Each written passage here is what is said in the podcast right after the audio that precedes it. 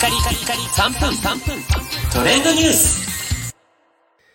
ナビゲーターのしゅんです。今日あなたにご紹介するのは、オフィシャルヒゲダンディズムの新曲、サブタイトルリリースについてご紹介します。えこちら、オフィシャルヒゲダンディズムのこの新曲は、毎週木曜日、フジテレビ系列で放送中のサイレントというドラマの主題歌としても起用されている一曲です。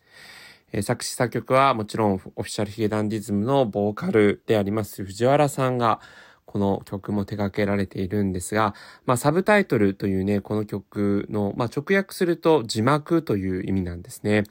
えー実際にドラマで起用されているんですが、まあ、そのドラマのあらすじをこう把握した上でね、えー藤原さんが書き下ろした一曲ということで、ドラマの世界観が非常に体現されている、そんな一曲になっています。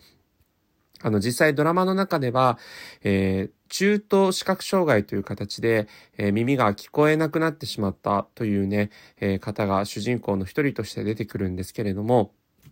まあ、このサブタイトルというね、えー曲のタイトルが字幕というところですから、えーそういった部分のところともつながる世界観になっているかなというところなんですね。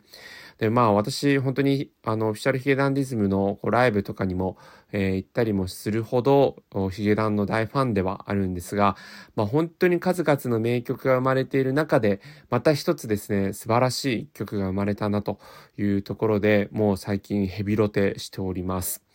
えー実際にこの、えーサブタイトルというね、えータイトルそのものの部分のところもこう、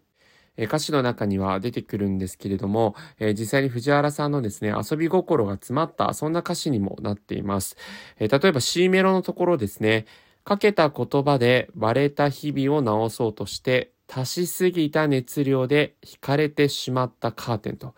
これ何気なく聞いていたんですけど、えー実際ツイッターで、えーある発見をされている方々がいらっしゃいまして、まあ、かけたと割れた、足しすぎと惹かれてと、これね、